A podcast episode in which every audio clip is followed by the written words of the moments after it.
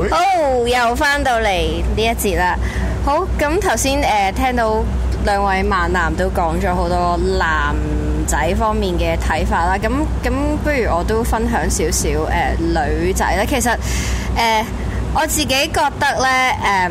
而家嘅年代真係有啲唔同嘅，女仔睇呃誒，即係同埋回應翻頭先，即係人哥佢話佢除咗操 fit 個 figure 啊着衫好啲之外啊，係咪想落雨啊？跟住誒、呃我自己覺得咧，嗯，你你你 first impression 誒、你你你吸引到人之後咧，其實我你問我咧，我都會中意一啲有少少內涵嘅男仔嘅。少少得啦，唔使太多，係嘛？喂，但係頭先你有講到話，而家呢個年代都係真係唔同嘅。但係嗯你你你知道你我唔係呢個年代咯，所以兩位，我想問一問咧，嚇嗱，我哋大家都明有內涵咧，就多人中意，即係我哋講啫。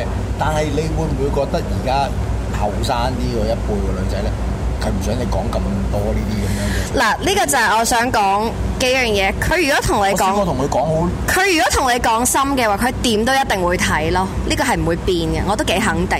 但係如果佢真係 for fun 或者齋食嘅話，咁梗係唔想你講咁多嘢啦，係啦，係你咯，係以過來人嘅心態定還是？我都係聽翻嚟聽嘅，返嚟啊係啦係啦係啦，即係我又有好所以咪話你同阿梁奕多，藍我都好多，因為我有好多師妹啊，係中意聽，咁我都做音樂噶嘛，咪係我唔都通想試啫。咪唔通我首首歌慘情歌都唱到咁樣咁一哭啊二你鬧你三上吊嗱就你就就嗱你樣樣嘢都係我咩？我就真係信嘅。可唔可以唔好抄我啊嗰個？可唔可以唔好抄我嗰個解釋？唔係我感情豐富係真嘅，但係唔係樣樣嘢都係我真實經歷。我好容易可以代入到去一件事或者故事唔係入佢試過有面。一次咧做緊節目，其實咧，唔唔係真係唔係因為失戀做咯緊。嘢嘅時候咧，突然間咧抌電話喺台面。咩嗰人嚟㗎？嗰陣時，嗰陣時係 break time 嚟嘅，OK， OK，我其實我哋我已經有係 off camera 嘅，OK。點解唔復啫？咁啊跟住好啦，跟住就誒做咗節目咧，咁佢已經嗰陣時有啲嘢俾我 touch 着咗嘅啦，因為我哋有我有另外一對組合。嗯咁嗰陣時講緊個組合 sponsor 啊問題，我就幫咗嗰對組合揾咗啲衫 sponsor。我咧，呃佢已經同佢我冇咁佢同樣女樣佢同裏嘅邊其中一條女係唔撚妥嘅，其實就。我冇咁樣咁但係我一直係樣，我一直喂咁人哋一隊乜乜，你係你又唔想同佢哋一隊咁，唯有係咁嘅啫。咁跟住嗰陣時咧就開始有啲着燈嘅，再加上其實導火線咧就係、嗰期咧，佢條仔激撚到佢生蝦咁甜，咁佢自己咧又處於一個情緒嘅邊緣。啊，有咩跟住係啦，仲跟住講做做下節目咧，係跟住我即係唔知乜嘢嘅，跟住佢開始離了啦。佢講嗰啲嘢咧係完全係唔出得街嘅。有骨嘅，係啦，即係已經係係咩已經係有骨到係我要喺度點，我係完咗個節目，我要腰斬啊！有咩？有啊有啊，跟住我要 cut 即係最終我真係有腰斬到嗰集嘅咩有啊，cut 咗啊！我係喂，梁浩庭面對佢嘅愛情係非常之大情大性係啊佢嘅。即時會表露俾你聽，佢唔撚會等待，佢都唔會收息話俾人。而家唔知啊，啊梁耀蘭，你講一講佢而家會點樣嘅？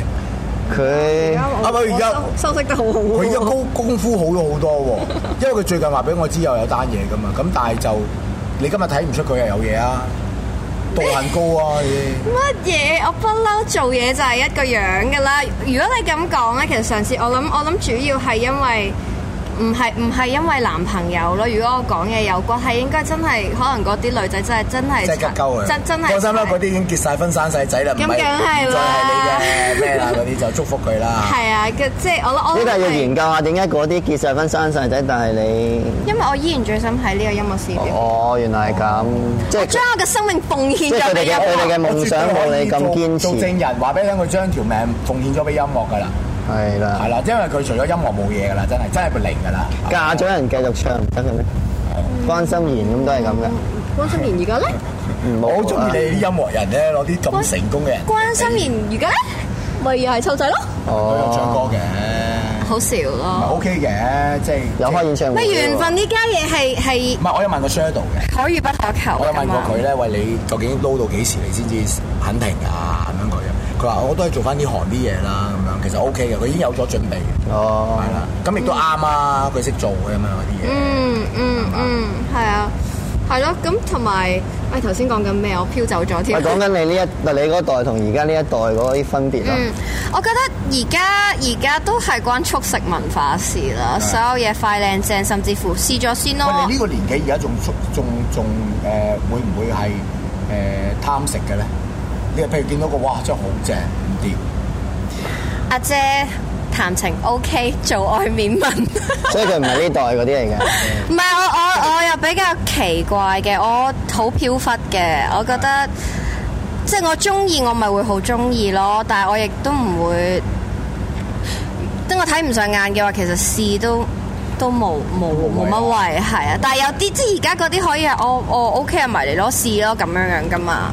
喂，不過阿仁哥，我有聽過咧，有啲朋友講啊，佢咧嗰啲情況咧，而家有啲嗰啲女仔係咁樣嘅喎，即係佢咧好清晰嘅，即係揾一個咧係佢有能力去照顧佢啦、養佢啦咁樣嘅，咁嗰個係邊個都冇所謂，有其錢就得啦實。其實嗱，我又調翻轉喺我呢個角度諗翻轉頭，其實係得嘅喎。嗯，係啦，咪你聽我講埋先。但係最重要就係咩咧？佢揾咗呢個啦，然後佢就會再揾一個佢中意嘅，即係可能係啊又靚仔有才華又又又咩，但係誒冇錢嘅唔緊要，佢養埋佢啦。即係佢佢可以咁樣喎，即係佢嗰個佢佢會揾一個佢中意嘅先揾老闆，然後再揾真愛。。係啦，咁啊係咯咁樣咯，但即係我覺係得老闆喺老闆嘅立場，老闆冇所謂，因為老闆誒、呃其實咧，我覺得老闆點解要誒、呃包養啊，或者點解要去去識一個女仔啊，或者佢甚至乎佢可能佢覺得佢即係用錢解決到嘅，佢就唔想煩直情係哦係啦。咁其實佢目的係得想得到一個擁有啊。嗯。咁但係如果佢都照出去溝仔咁點算咧？你你如果係你，你會覺得點啊？唔得咯，梗係當然唔得啦。咁你要你要你要有啲嘢要，即係你要呢、個你個我個仔同我老婆我咯。嚇得我，啊我仔仲要出大佬去你。會同啲老人家咁樣 啊？OK OK，咁其實我就想講就係、誒、你交代翻咯，即係好似你自己即係。嗱，我覺得咁樣嘅，即係你唔好講佢係一個老細定乜嘢啦，可能佢其實佢哋本身係佢有佢哋嘅感情存在咗嘅。嗯。誒、呃只不過係因為好似以前封建咁樣，大陸咁樣啦，佢、都係唔識呢條友噶。佢、嗯老豆老母介紹嚟之後，佢跟住就同佢一齊，嗯個感情係可以培養嘅。嗯我亦都相信嘅呢樣嘢，我亦都眼見好多朋友啊，嗯啲老細又好啊，咩都好啊，可能就就係真真係有一個跟住佢幾十年都係呢、個都有嘅。咁誒、呃而講緊佢再識第二個呢樣嘢咧，誒、我覺得。大家嘅功夫都要做得好咯，即係大家保密嘅功夫要做得好咯，維持個關係嘅話，因為我深信冇一個誒冇、一即係唔好講佢哋包呢一個關係先啦，講朋友你都覺得即係譬如你有個好親密嘅朋友，你日日都見到佢，係啊，你佢知嘅嘢你知道晒，你嘅嘢佢知道晒，係啦，佢好照顧你嘅所有生活習慣啦各樣嘢，但係有一日突然間佢話俾你知佢已經拍緊拖啦，或者有條仔嘅。你係朋友嚟嘅啫喎，但係你係咪都會有少少打擊啊？呢、個位，即係都會有少少覺得，我哦我好彩我未做過呢啲位啫，未試過即係即係喎。你你係會覺得你係咪會之前講咗啲俾我聽先啊？或者係你係會誒、呃有啲影頭，你明我嘛？哦咁咁可能會唔會係你高估咗段關係咋？你以為你乜都知，跟住你你以為佢嘅嘢你乜都可知，可能會可能會係係啦，咯可能會係啦。但係問題係，即係我都講緊就係、嗰個保密功夫要做得好好咯，咁如果佢或者係個即係其實我覺得關乎手法喂，如果佢係明，即係佢原本係名正言順係同你一齊嘅咧，即係你哋係一齊嘅情侶嚟嘅，咁但係就佢喺外邊又會有其他嘅嘅一啲嘅嗯嘅嘅嘅相遇啦咁樣嘅，咁但係佢係愛你嘅，嗯咁嗰啲係刺激嘅好玩嘅咁樣咧，其實講咁耐咧，都係都係睇下你誒、你好難嘅。你去到最尾咧，你都係覺得你梗係想繼續同佢一齊，你先繼續同佢一齊嘅啫。即係你如果係隨時可有可無嗰啲誒誒誒誒，呃你自己會知嘅其實。即係你會接受佢呢個説法嘅，出邊嗰啲人玩下嘅啫，佢即係你係都哦佢係會翻屋企嘅咁樣。啊，你咧梁浩庭，如果你個你條仔同佢講我愛你嘅，佢出邊嗰啲玩下嘅啫咁樣，你接唔接受？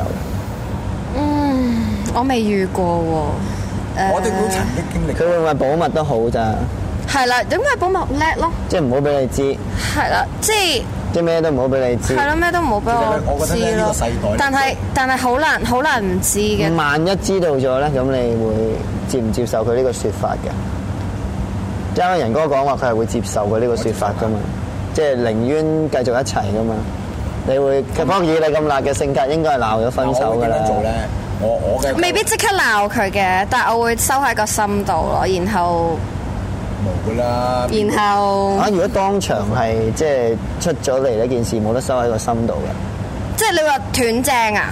即係可能唔知點樣知道咗，然後佢就同你講啦。其實嗰個女仔我係同佢有嘢嘅，不過同佢玩下嘅啫咁樣咧。好啊，好啊即係 OK。跟住之後就密謀啲咩咧？完好黑好啊之後，不過其實咧，你要到到嗰一刻你先會知嘅。係誒、咯，我我以前啊曾經試過咧，就係、你到到你以為你自己唔接受到嘅，總之佢佢乜嘢佢出佢出去做雞又好啊，佢出去溝第二條仔又好啊，你以為你自己會接受唔到嘅，但係當你原來你愛佢嘅程度咧，係到到你失去咗呢個人啦，原來你你係會接受嘅喎、即係你寧可佢做任何嘢，你都想佢喺你身邊係咁啦，即係樣你。會話，哎，得啦，唔緊要啦，你翻嚟啦，你做咩都冇。真愛嚟嘅喎人哥即係即係即係我有試過咁樣嘅。真係啊啦嗱，觀眾們，如果有一啲好條件嘅少女咧，呢啲係真係世上難得嘅真愛嘅男你人開頭嚟講就啊！嗯好兇狠嘅，殺人放火金腰帶嘅，就唔得㗎啦，點都唔得㗎，打死都唔得㗎啦，點點點。但係你去到嗰一刻咧，即係你係會軟化嘅，嗯你仲要明知添，都要啊是但啦，你翻嚟得㗎啦。即係總之我我自自己阿 Q 啲啦，就會諗係咪我唔好，我會好好地裝備我自己，你吸哇引喂翻哇嚟，令呢到你唔好去去。呢啲真係真係好唔好係男人啊。你會點做啊我？嘅我嘅心喂，大哥，誒，仲有一樣嘢，人哥，咁你之後會唔會即係復復仇？咁佢出去揾你，又出去揾係第啦二，條女咧嗱，？我哋依家就今日講下最命康呢個復仇呢個問題。咁依家連住第四 part 一齊落㗎啦，費事停啦，係啦。好啊咁咁佢復仇嗰個問題咧，咁其實咧我有諗過嘅。咁你而家香港有王法㗎嘛？嗯你可以做啲乜嘢咧？可以，即係你你又唔可以打柒佢，你又唔可以做啲唔好嘅嘢。即係食女咯係啦，即係你你你點樣去報？唔係。誒、你要我覺得咧，即係我用我可能拍得戲多啊，即係我覺得咧，我會用一個手法咧，就係、你從前講過話你渴望有嘅嘢咧，我會我會我而家會好努力，當然我會好辛苦啦，會好努力咁樣做翻晒出嚟先，係啦。即係 even 當然你要有本身有個本事先得啦，如果唔係你即係你嘥氣啦。即係你要六嚿腹肌嘅，你要胸肌嘅，你要咩嘅，你要好有型嘅，跟住你要有條女靚過佢嘅，佢本身有嗰啲嘢咧，你就俾晒呢個女人嘅，即係總之你要由朝到晚篤眼篤鼻嘅一。張紙係令佢後悔，揞佢，揞佢，揞埋佢條仔。喂，佢望下我，唔係即係望下，即係望下我啦，當我啦，望下我之餘，跟住佢又望下佢自己，可能佢揸緊咩車啊，係咪？即係係係好市井嘅呢個動作。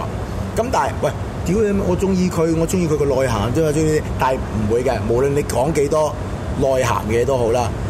你面嗰陣一睇落去啊，你係會唔舒服㗎啦，一定係啦。呢啲係人之常情嚟嘅，最好嘅報復就係活得比受人好嘛。係啦，冇錯。呢個係真係實體版要做。喂，但係啱啱講及到一個問題就係人哥，咁佢如果俾你揞到佢後悔，佢翻翻嚟揾你，你係會俾佢同翻你一齊噶會嘛啊？係咯，咁咁呢咁樣你咁咁你本正身常嗰個咧，正常好有型嗰個話會嗱，我嗱我延伸落去有個問題啦，咁你會俾佢，其實你嘅目的就係想揞到佢翻翻嚟你身邊啦。咁如果佢翻翻嚟你身邊之後咧，唔係我我嗱，其實咁嘅，我哋佢唔翻嚟我身邊咧，我覺得預咗嘅啊，我要預咗呢件事先嘅。啊咁但係咧，我係要揞到佢，哦，係啦。咁好啦，今日頭先喺度問到啦，就係話咁你原本嗰個咧，咁我就想即係我已經即係我未經過，未去到經過後邊嗰啲位啦。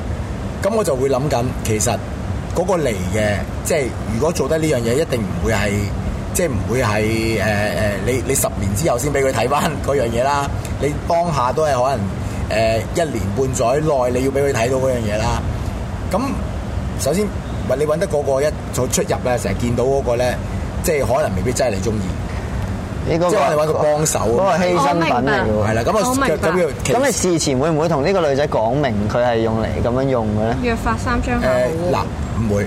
因為佢我未，嗱，我點佢嗱萬一愛上你，咁啊佢咪慘？諗嚟救佢噶啦，呢啲即係誒當下啦就咁樣嘅。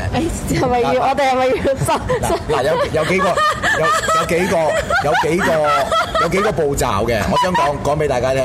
首先第一，首先第一，如果呢個女仔咧，即係好中意，嗱佢係佢係一定係成為受受害者噶啦。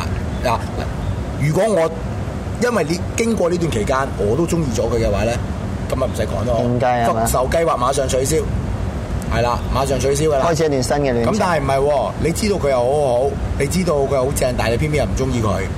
咁但係佢又繼續好中意你。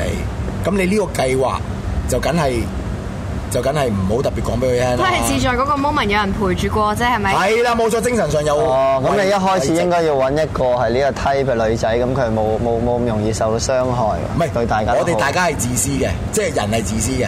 我係咁或者佢我係亦唔都會理你受唔受傷佢害。亦都渴望有一日可以感動到你咧。如果佢同你嚟係真唔係嘅唔緊要？佢話，慢慢諗。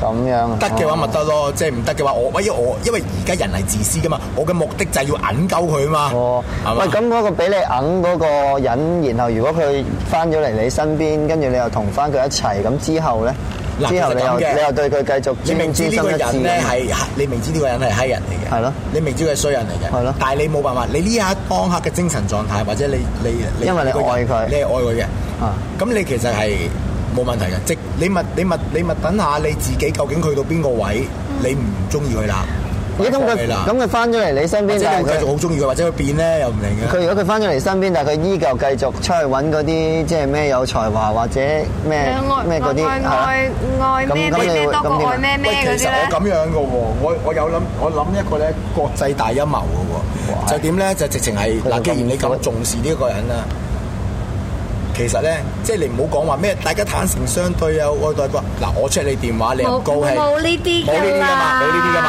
嗱，大家認同冇呢啲嘛，我都我都唔認同有呢啲。如果你真係講緊，喂，如果一 check 嘢就唔相信嘅，不如就咁樣啦。